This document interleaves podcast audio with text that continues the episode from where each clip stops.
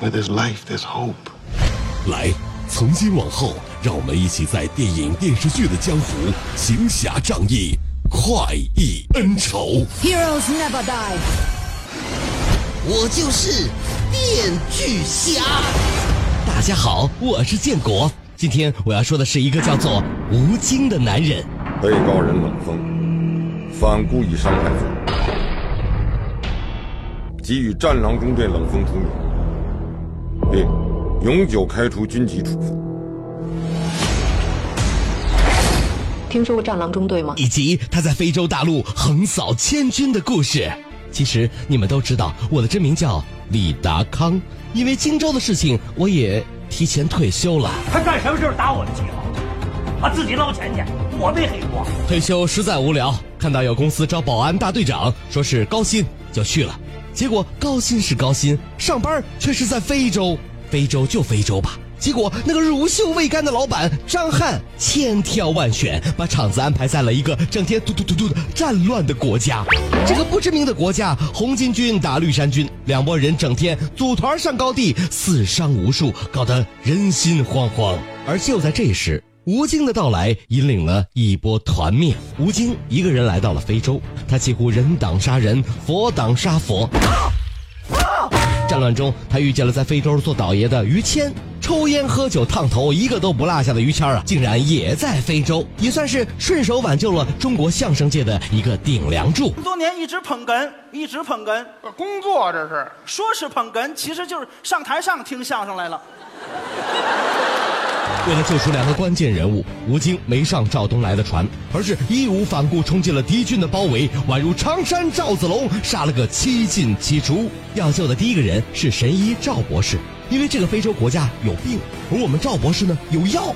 结果啊，博士死了，药却救出来了。其实药就是疫苗。而血清呢，就在一个神奇小女孩的身上。要救的第二个人是吴京干儿子的妈妈，因为在我们厂上班，所以啊，我这个保安队长和吴京啊，终于相逢了。没时间解释了，快上车！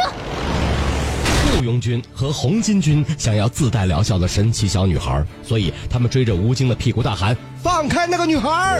吴京不给，于是两伙人在我们厂子里打了起来。枪战过程很精彩。比侯亮平劝降祁同伟精彩一万倍，就连我这个老书记都端起了枪，突突死了不少人呐。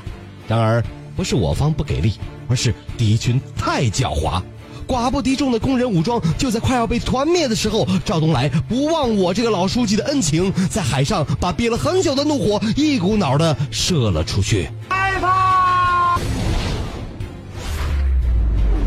我可以很负责任的说。那一刻，在电影院的中国人激动啊！同志们，看这样一部扬我中华儿女之气势、展我强大国家之军威的电影，有什么理由不为他鼓掌？我承认，吴京这个同志啊，当导演的经验还不足。电影中呢，也有不少主旋律的东西啊，呃，有些生硬。但毕竟拳拳赤子之心，又有什么理由去苛责？当《战狼二》出现的时候，吴京这几年的进步的确让人吃惊啊。虽然特效还是差那么点意思。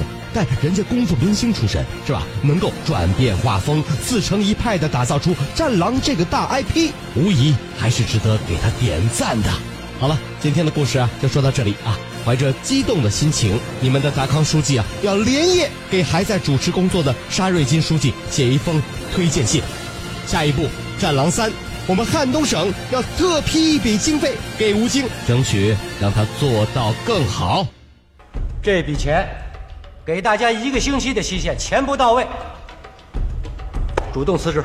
电锯侠用影像干掉寂寞，分享神作，封杀烂片，影视老司机，专业审片二十年，加关注帮您省钱省时间。微信搜索公众号“电锯侠”，电视电影的电，剧是电视剧的剧，侠是侠客行的侠，等你哦。